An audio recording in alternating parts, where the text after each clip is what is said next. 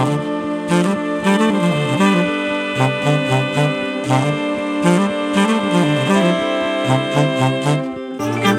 ッドバイブスミッドナイトラクザ by 倉園慶三こんばんは。ただいま11月30日水曜日の3時35分ですね。なかなか今日もいい時間になってます、えー今日はですねあの久々にちょっと驚きの体験というかねえーいい意味でのねあちょっとうおーという感じの体験をしましたんでその話をしたいと思うんですけど、えっと、始まりはですねえこの話の始まりは、えこの番組でもちらっとだけお伝えしたんですけどね以前に、えー佐々木さんがとある出版社の方を私にね紹介してくださってちょっと倉園さん会ってみませんかみたいな感じでね。でもあの佐々木さん得意のこの突然の提案というかね依頼みたいな感じでこれはあのこの番組でも以前お伝えしたように、えー2011年ぐらいかな初めて佐々木さんに会った時になぜか僕は直感でねこの人の依頼は絶対に断らないようにしようと決めたというねエピソードがありまして、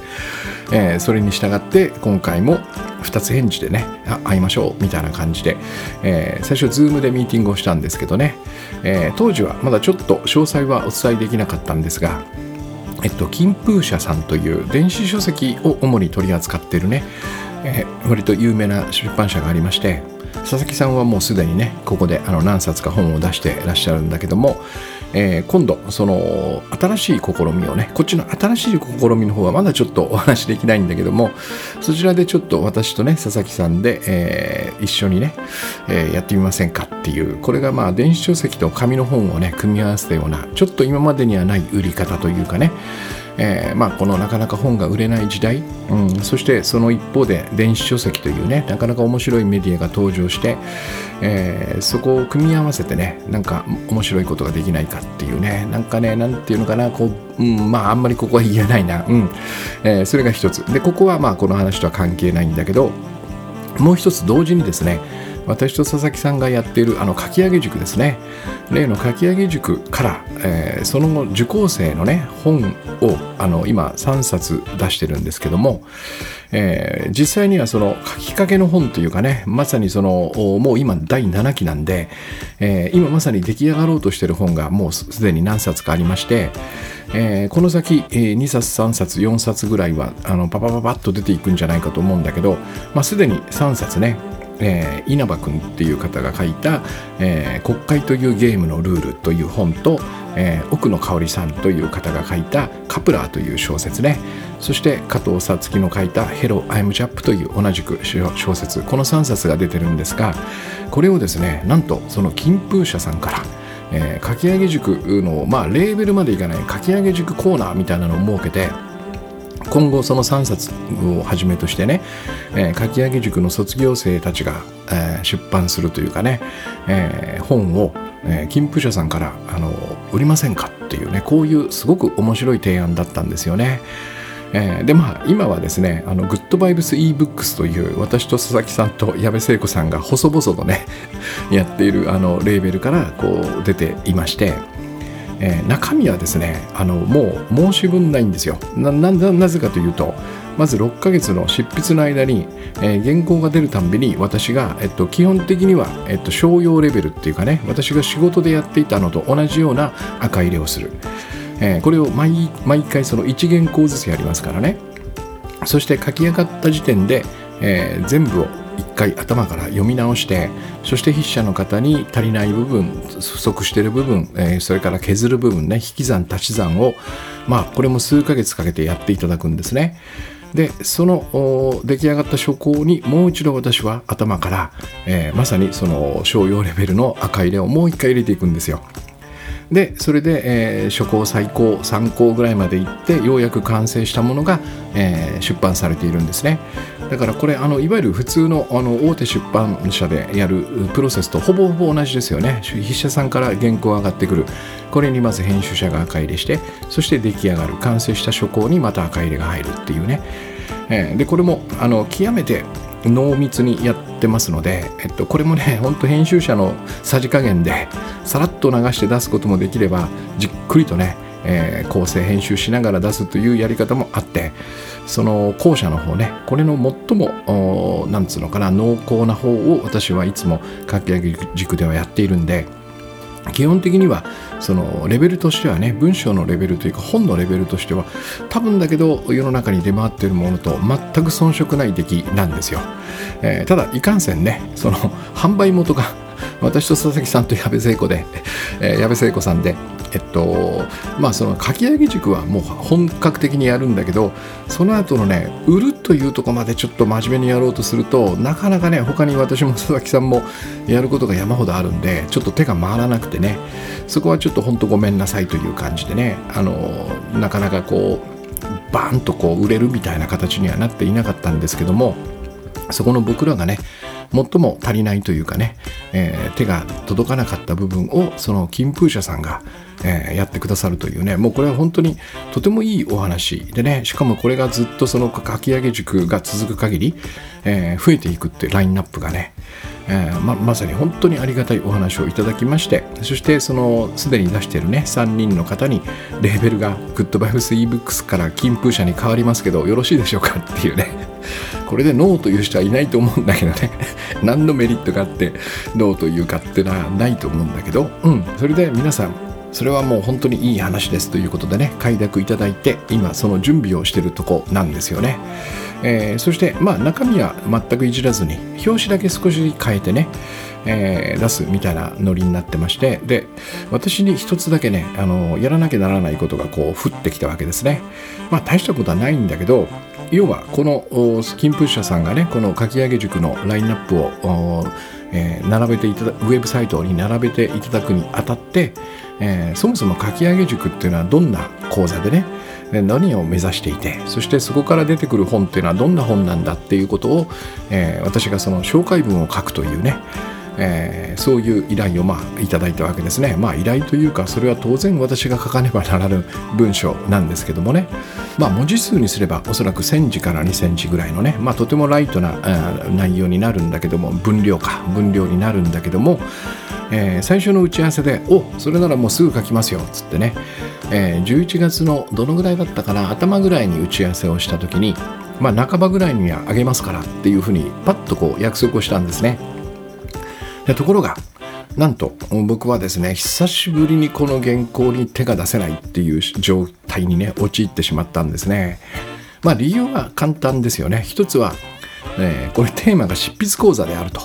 でその講師が書く文章というね、えー、その文章がしょうもない文章だとしたらもうそもそもそんなやつが教えてるね、えー、生徒さんの本がいいわけないだろうってことになるんでちょっと私はもうあの皆さんのこう命運を背負っている感じがしましてね、えー、一つはそのえー、本を出されてるこの3人の方ですね。ここの質が問われるよねっていうのとそもそも私と佐々木さんと矢部聖子さんがやっているこの書き上げ塾の質が問われるよねっていうね、まあ、こんなことは考えなきゃいいんですよ。本当にグッドバイブスがいつも言っているようにグッドバイブスっていうか私がいつも言っているようにね、えー、そんな恐れや不安の想像みたいなものをしなきゃいいんだけどもね。久々にやってしまったんですね。えー、まあ、自覚はしていて意見意見意見意見こんなことしちゃダメだ書けなくなるっていうのはもう自分に言い聞かせていたんだけれどもうん、もう一つ、えー、その何て言うのかなこの質が問われる以上に、え、ここでやっぱりその僕らがねやってきたあこの取り組みをしっかりとこう表に出せるようなねそういう内容にしたいなみたいなねここにまたちょっと過剰な期待というかね過剰な欲願望を乗せてしまったんですね。このチャンスにちょっと書き上げ塾ってすごいんだよみたいなことをね文章で書かなきゃいけないっていうね。うん。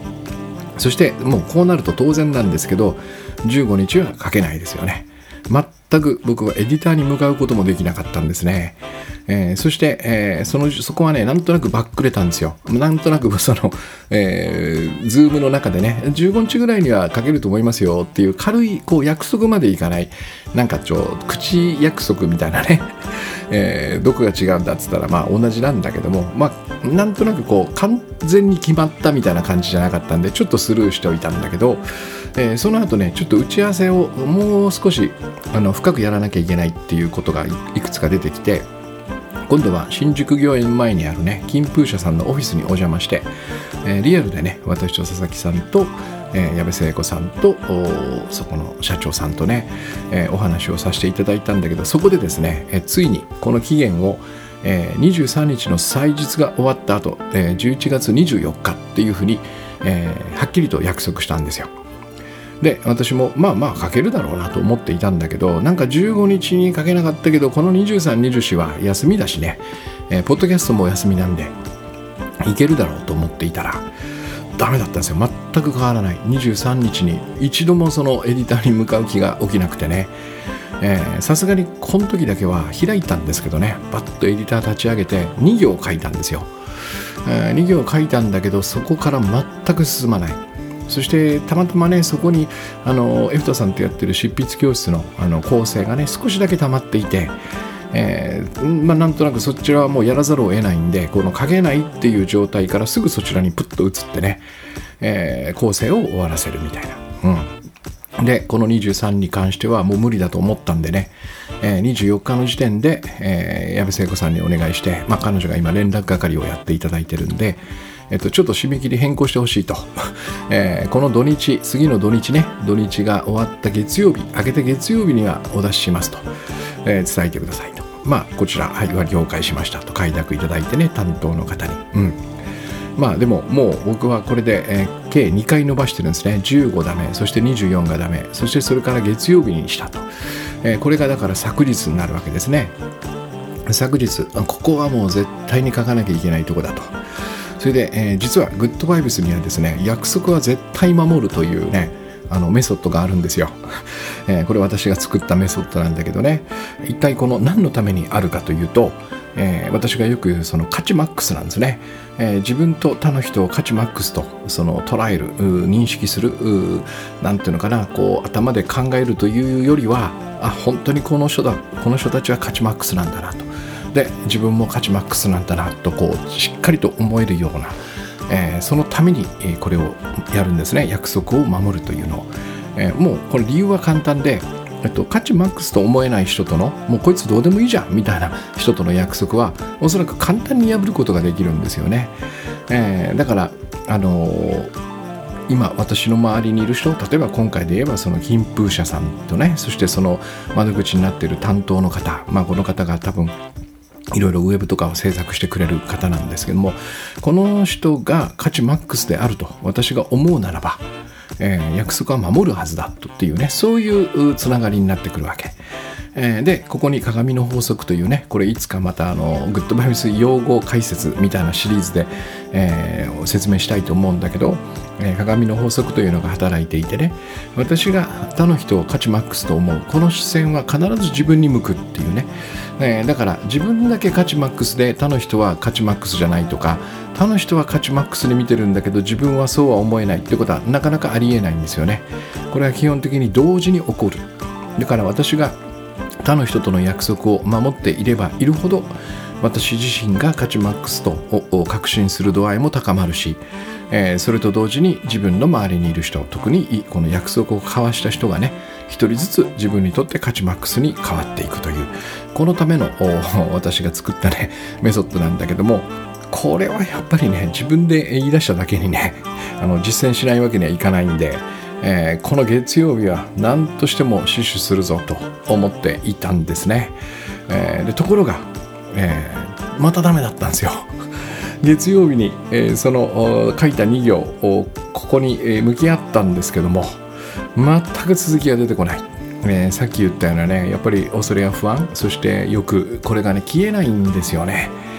でもなんかこう変な言葉をひねり出しては消し、えー、ちょっとなんか大げさになっては消し、えー、ちょっと深刻な感じになっては消し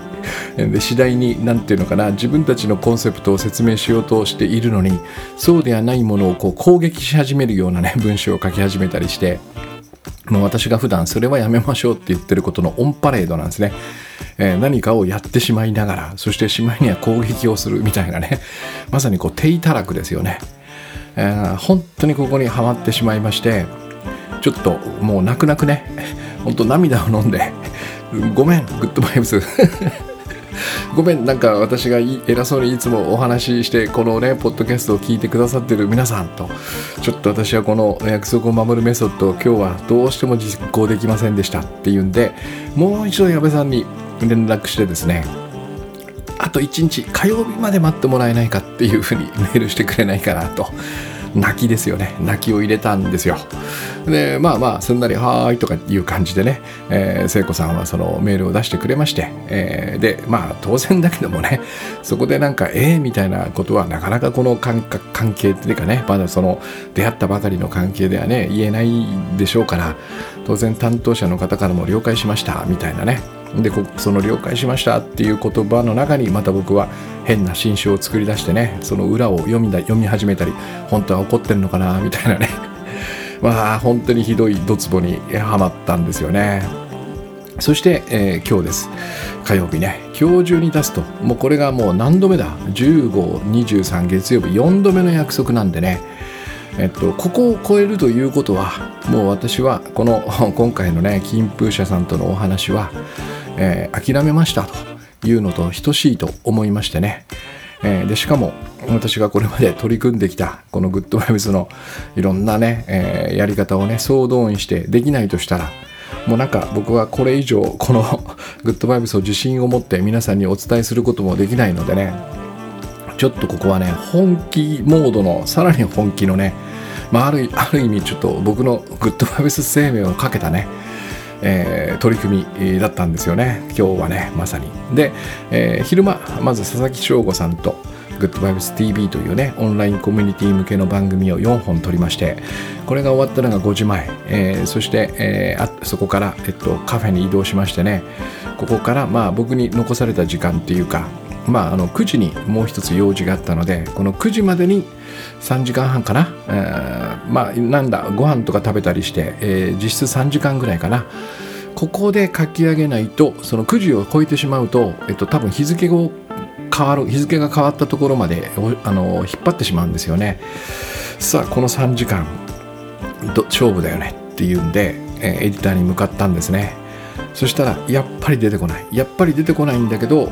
僕はここでいつもかき上げ塾の皆さんにお伝えしているねある言葉を自分の言葉を思い出したんですね。この海の苦しみから逃げないでくださいと。うん。ここの1時間出てこない。この時間こそが創作なんですと。いやだからやっぱり人にこう人に伝えたことっていうのはねやっぱいいんですよ。やっぱ自分に返ってくるからね。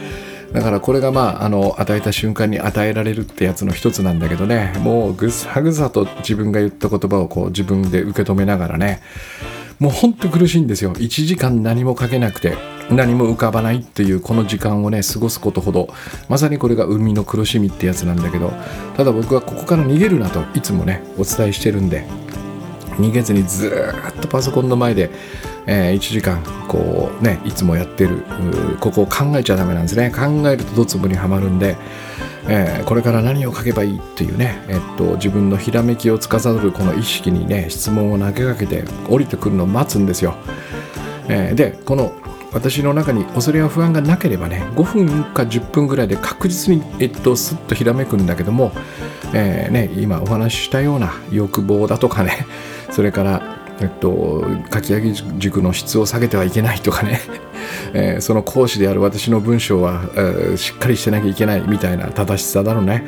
えー、そういうものがこう渦巻いている。この状態だとなかなかそのひらめきの機能がねあのすっとこう一歩に通らないんですよね。ここに思考がどうしてもこう邪魔をしてしまう。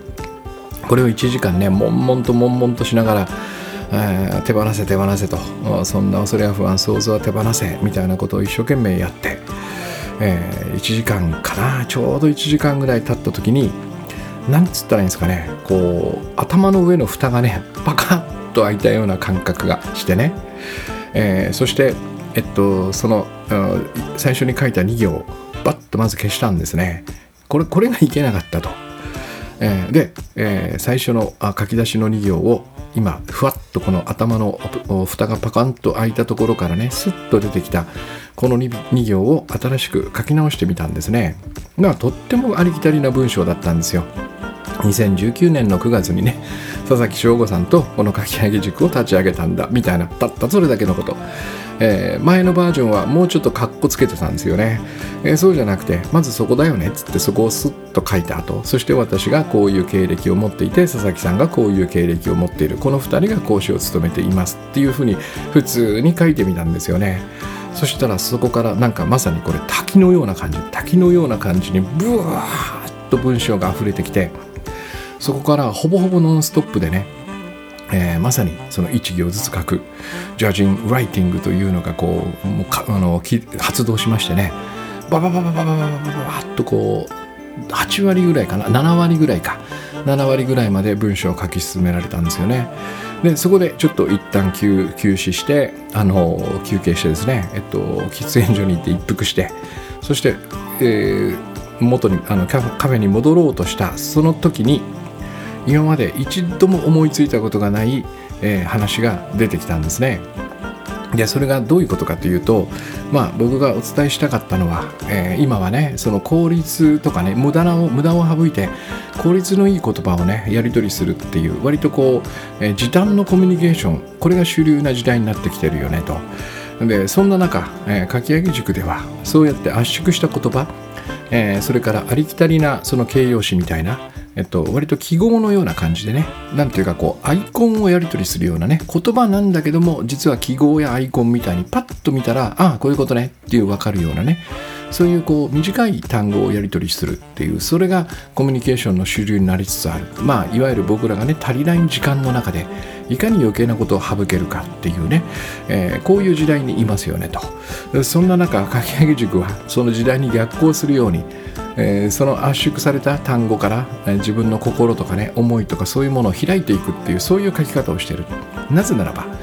えー、私はその受講生の方にね、えー、美味しいとこだけつまんで消費される情報ではなくて、え、じっくりと時間をかけて付き合ってもらえるような作品を作ってほしいからですみたいなことをその前に書いていたんですよね。でこの中でなんとなく僕の中でこれってなんかこう解雇主義かみたいなちょっとそういう疑念が前からあったんですよ。いや要は古き良き時代をね懐かしむみたいなねなんかこう万葉の時代に戻りたいみたいなあるじゃないですか。そういうことをやってるしかも僕はもう60歳なんでねなんかこの年になってえー、なんかこの若い人たちがねこう繰り広げてるこのかっこいい短めのコミュニケーションみたいなのをね「うんそうじゃないんだよね」とか言って「昔はこうだったんだよね」とか言って、えー、なんかこうわざわざこう長い文章を作ろうとしてるみたいなね冗長なものを作ろうとしてるみたいなそういうことを俺はやってんのかなみたいなちょっとした疑念があったんだけどこのあのバッタパカッと開いてドドドドッと言葉が流れてきてそして7割ぐらいできた後に、えー、1回休憩して戻ってきたらこれ違うなって感じがブワッと湧いてきたんですね。なんか僕は昔から基本的にえー、ロックとかソウルとかねそういうものが好きでこれっていうのはやっぱりそのもともとは1952年にねロックンロールというのが生まれたんだけどそれまであった何ていうかなこの大人が、えっと、子供たちはこうあるべきみたいなねこうストイックな姿これに、えー、なんつうのかな反抗してっていうかねまさにこう反抗の時代なんだけどえー、そこの常識をぶち壊すっていう意味で、えっと、ロックっていうのはね音楽の変化だけではなくていわゆるこのカウンターカルチャー的なその存在っていうものでもあったわけですね。存在意義というのがね。でそれ以降そのロックの世界は、えー、パンクだのねテクノだのえー、ヒップホップだのってねいろんなさまざまなそのその時その時の常識をぶち壊すような、えー、ものが登場してきてえー、僕はもしかしたらねなんかそれをやってるっていう感覚でいいんじゃないかなってそんな風に思えたんですよ。これは時代に逆行してんじゃないと。なぜならばその短いね、え、単語アイコンのやり取りの中で多分僕らは本当は伝えたかった思いとかねもっと複雑な心みたいなのを取りこぼしてるはずなんそんな感じがしたんですよねでそこをもう一回、えー、自らの手でこの開いた文章の中で取り戻していくっていう作業は決してこれは昔に戻っているんじゃなくて今のこの焦りに追われるねこの時代に僕らを癒す一つのメディアとして、えー、まさにこれある意味カウンターカルチャーじゃないかみたいなそんな感覚がぶわっと押し寄せてきたんですよね。でそれをそのまま綴ったら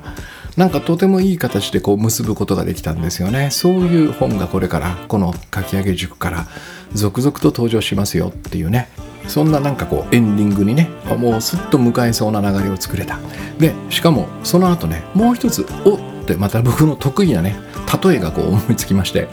これがね北風と太陽だったんですよね、えー、要はそのこの足りない時間、えー、時間がないその中でいろんなことをしなきゃいけないというねこの焦りこれをこれを抱えてる、えー、僕らを救ってくれるものの一つにね、えー、例えば速読法とかね、えー、動画とかを倍速で視聴するみたいなね、えー、時間をこう節約短縮するやり方っていうのがあると。でもこれはもしかしたら北風なんじゃないかなと。ね、えー、確かに焦ってる自分を救ってるか救ってくれる感じがするんだけどその救い方がちょっと北風っぽいぞと。でこれに対してねえっと例えばその読む読むその読んでいるその時に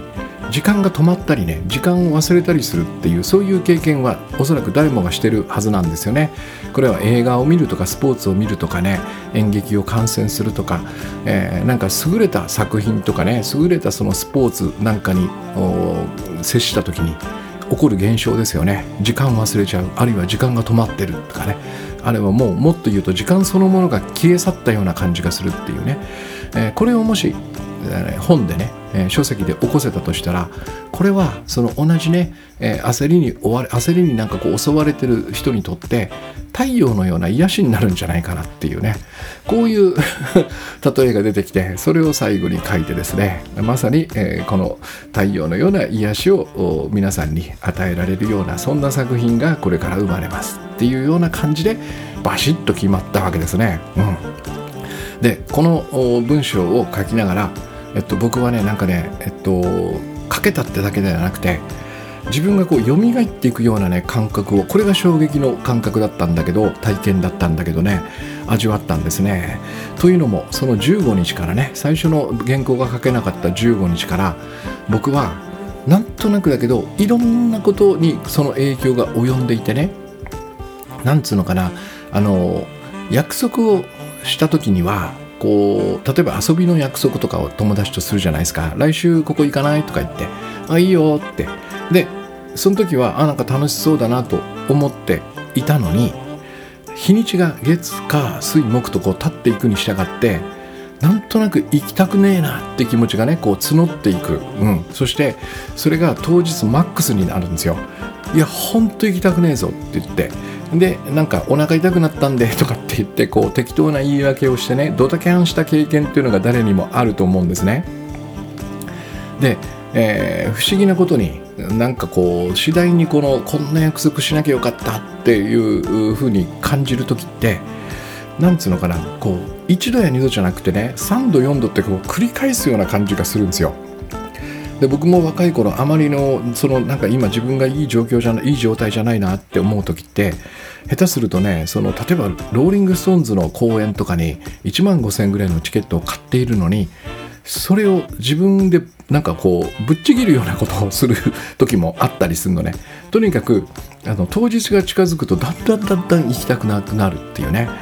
で僕はこれをねドタキャンモードと呼んでるんですよ。なぜならばそのそういう期間があるからなんですね。で私もなぜかそのこの15日に1回締め切りを守れなかったっていうあたりからその昨日までねすんごいドタキャンモードにはまってたんですよ。なんかあらゆることがこうやりたくなくなってしまうっていうかね。で多くの場合この当日ね何か知らないけどドタキャンしちゃうしちゃうっていうかね遊ぶ約束とかあとあれですよセミナー申し込んでるのになんか当日ドタドタキャンしていかないとかね、えー、こういうことが続く時ってえっと、他にもね、えー、例えばね、えっと、仕事のまさにその仕事の締め切りも守れなくなっていたりね。それからあのそんなに大変じゃない仕事になかなか着手できないとかね、えー、こういう現象がおそらく併発してるはずです。でそれに伴ってねそれだけじゃなくてなんかあの、えー、大して欲しくない高額な買い物をね、えー、衝動買いしちゃうとかね、えー、それからやたらとなんか甘いものとか完食してしまうとかね、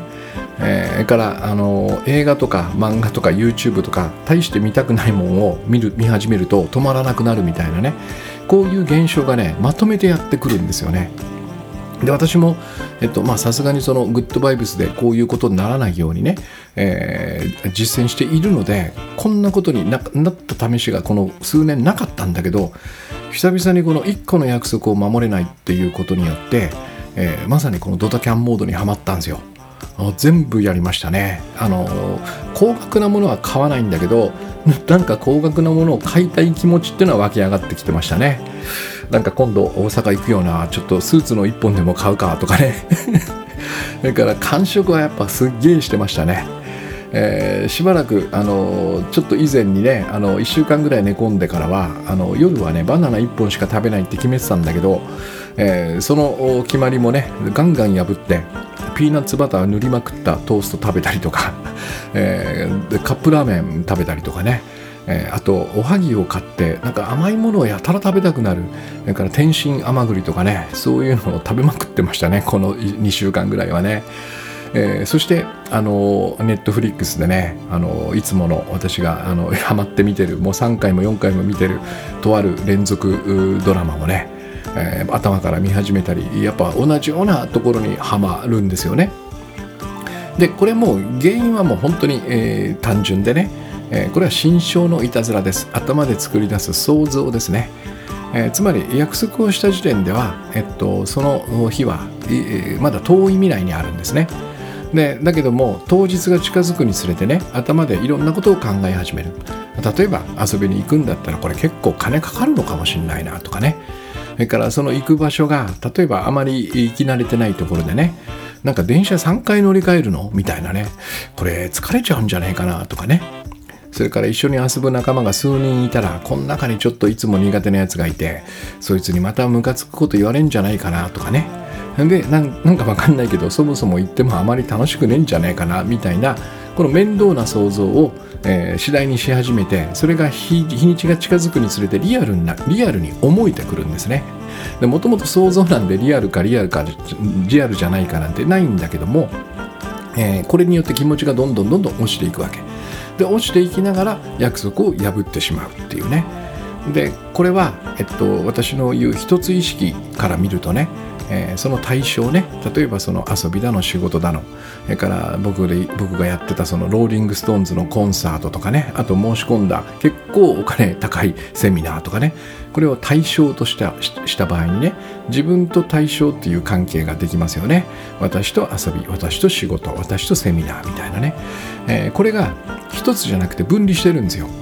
えー、これは面倒な想像することによって分離するんですけどもね。でそうすると必ずどうなるかというと、えっと、対象の方が自分よりも大きく見えるんですね。でこれになんか自分が太刀打ちできないっていう自分が小さく見えて対象が大きく見えて太刀打ちできないっていうこの心象を作りがちになるんですよ。だから仕事の締め切りというのが大きく見えてそれに自分は太刀打ちできない。だからえー、なかなか着手できない、うん、大きくて強いものには弱い自分として着手できないっていうね、えー、これが約束を破ってしまう原因になってるわけですね。で太刀打ちできないからえー、ドタキャンするんですよ。これ要は逃げてるわけですね。その対象から。そして、えー、買い物とか感触とか動画に逃げ込んでるわけですね。まあ、そういうことをやっているでこれが、えっと、いわゆるドタキャンモードというある一定の時期にこう自分の状態をこう作っている感じ私はまさにここにはまっていたわけですねで私が作り出した新章は先ほども言った通り、えー、こんな文章を書いたら、えー、質が問われるんじゃないかと、えー、せっかくあ3人のね作品を売ってもらえるんだったらえー、完璧にこの原稿を仕上げなきゃいけないんじゃないかとかっていうねこの恐れや不安。まさに面倒な想像。これを作り出すと僕らは、えー、対象に向き合えなくなりそしてどうでもいいことに逃げてしまうというね。これが先送りだったり期限を守れない僕らの大きな原因。でこれが、えっと、約束をドタキャンするという行動に象徴として現れるわけですね。で僕はここにはまっていた。でここから抜け出す方法は一つしかないんですね。えっとまずあなたが今想像しているその対象はそんなに大きくないと。ね、えー、つまり現実はそれほど悪くないっていうね。この恐れや不安の心象にビビってる自分に教えなきゃダメなんですよ、でこのためには対象と一つになればいい。一つになると一つとは対等なので、えっと、私が大きい小さいではなくてこの今私が手掛けようとしているものはちょうどいいっていうこのこの見方に変わっていくわけね、えー、第一章っていうのが対等に変わる。で一つになるためにはえっと、現実はそれほど悪くないとまず教えてあげなきゃいけないわけね。そうしないとやっぱり大きくて太刀打ちできないっていう想像は消えませんからね。でこの現実はそれほど悪くないっていうことを教える具体的な方法は1個しかないんです。これが、えー、今からでも遅くないからここから先私は約束は絶対に守るっていうことを決意するんですね、えー、でこれを一回決意したらどれだけ気持ちが乗らなくてもどれだけ面倒くさいと思っても、えー、行動だけは約束通りにするっていうことです。もし遊びだったら、えー、そこから楽しめるとかそういうことは一切考えずにとにかく時間通りにその場所に自分が行くっていうこの行動だけは厳守するようにするわけです。から仕事の場合ならばもう質とかアウトプットのアウトプットの質とかねそのプロセスがうまくいったかとそんなのどうでもいいから期限に必ず提出するようにするっていうことです。でこの約束を守るっていうこのたった一個の行動によって、えー、僕らはえー、なんとかなる現実に出会うことができるんですね、え、今までは家で想像してなんかめんどくせえな疲れそうだなお金かかりそうだなとかね、えー、楽しくなさそうだなっていうこの、え現実ではないイリュージョンを見て、え動きたくなくなっていたんだけどもその場所に行きさえすれば現実が見えるんですよ。で見えると必ず僕らとその対象っていうのは対等だっていうことが分かるんですねつまりなんとかなるってことなんですよ、えー、これが、えっと、実はですね、約束が、約束が持っているもう一つの実は機能なんですよね。さっき言った価値マックスっていう話とは別にね、二つ役割があるっていうことです。まず、約束を破りがちになった、ドタキャンしがちになったら、今自分はこの僕が言ったドタキャンモードにはまっているんだなっていうことを、えー、教えてもらえるんですよね。で、まさに僕は、えー、この今回、15日23日月曜日と3回約束を破った。つまりドタキャンモードに入ってるんですね。入ってるよってそうすると、えー、あらゆることに着手できなくなって、えー、くだらないことに手を出しがちだよっていうことを教えてもらえるわけですね。そしてこれが一つ目の機能ね。で、えー、約束のねドタキャンモードにいるっていうことを教えてくれる。でもう一つがこれをそんな中でドタキャンモードでも思い切って一個だけ守ってみるとなぜかこのドタキャンモードから抜け出せるんですよ。でこれが私に、えー、今日起こったんですね。まさにね、えー、なんとかして、えー、書いてみたと。うん、書いてみたじゃないな。なんとかして逃げずにいたってことですね。書けなかったわけだから1時間。悶々としながらずっとその場にうずくもりながらね。あでもこれはここを越えなければ約束を守れないっていうね、えー、私はなんとかこのドタキャンボードから抜け出したかったんですよね、えー、そしたら、まあ、今お話ししたようなどっと言葉があ溢れてきてそして今までこのかき上げ塾と結びつけたことがないような例えだとかね。そしてこれってカウンターカルチャーって言っていいんじゃないの？みたいなそんな、まあ、ある種のこれは自信なのかな？疑念が自信に変わったり。僕の中でやっぱりこううんまああえてダメな自分と言いましょうかね。まあこれで自分を責めてはいけないんだけどもね、えー、ドタキャンモードにいても罪悪感を抱くことはさらに良くないんだけども、えー、あえて言うならばこのダメだった15日から、えー、全く冴えなかった私がね、えー、くっと蘇ることができた。うん。で面白いことにね、えー、これが書き終えたのがまさに9時ちょうどぐらいだったんですよね。だから、えー、やっぱ3時間ぐらいかけてるんですよね。たった書いてみたら1200字ぐらいだったんですよ。2000もいかなかった。うん。えー、たったこれだけのものに3時間をかけなきゃいけないっていうね、まあ、これこれがまああのなんていうのかな。恐れを恐れや不安を抱いた自分のパフォーマンスなんだけどもね。でもまあこれを超えることができそしてえっとまあ本当にブサイクだけどもね4回も締め切りを伸ばしたんだけどこの最後の一戦だけはなんとなく守ることができた。えー、私はかろうじて自分は勝ちマックスだとその時思えたし、えー、その提出したね金風社の担当者の方ももちろんだけどああ勝ちマックスのままいてくれたっていうそんな、えー、ことでほっとしたわけですねもう何つうのかなままさにモノクロームの世界が、えー、世界に色がついたようなねブワーッと光がこう差したようなそんな感じがしましたね。えー、9時のね、えー、これ送ってっつってね。矢部さんにこう回した時にはね、えー、でそこからもう面白いように今まで僕が、えー、作り出していた心象みたいなのがさーっとこう消えていきね。そして完食をしたいとかね。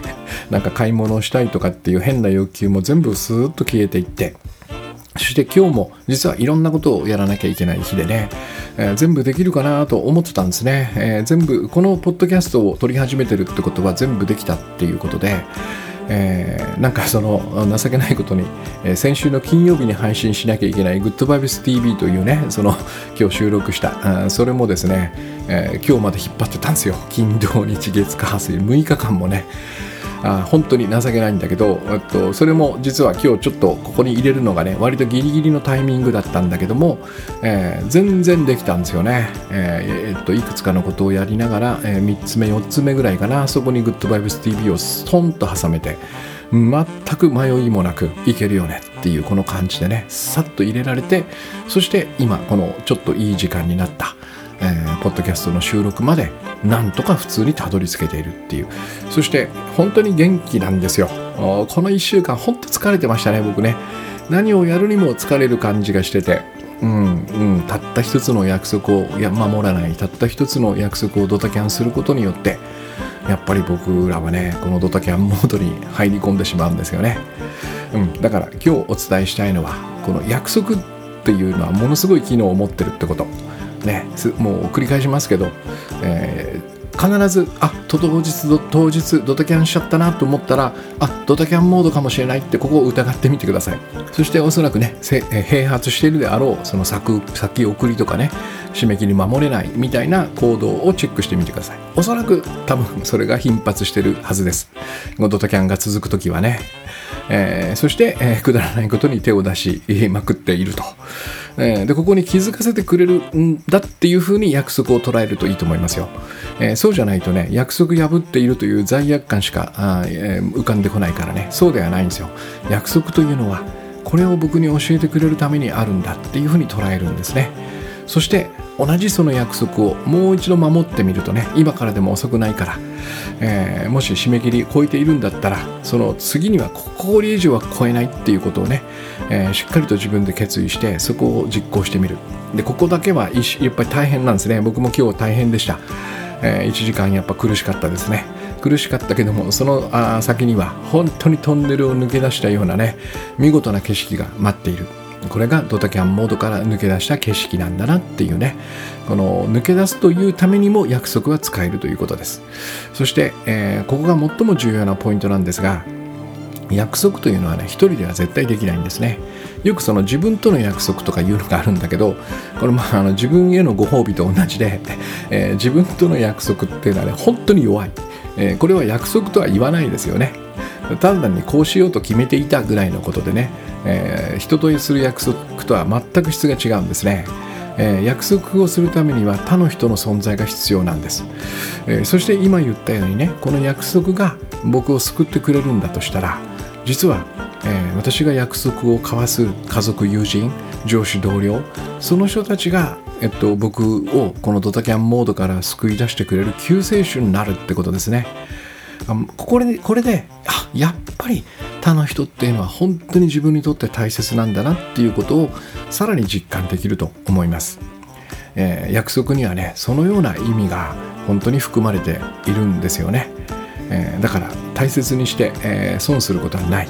えそんな感じを私は今日ねまた改めて、え実感させていただきました。で同時にねそのまさにこれが今のこの私がグッドバイブスな自分なんだけどこの自分とドタキャンモードの自分のパフォーマンスの差っていうのもね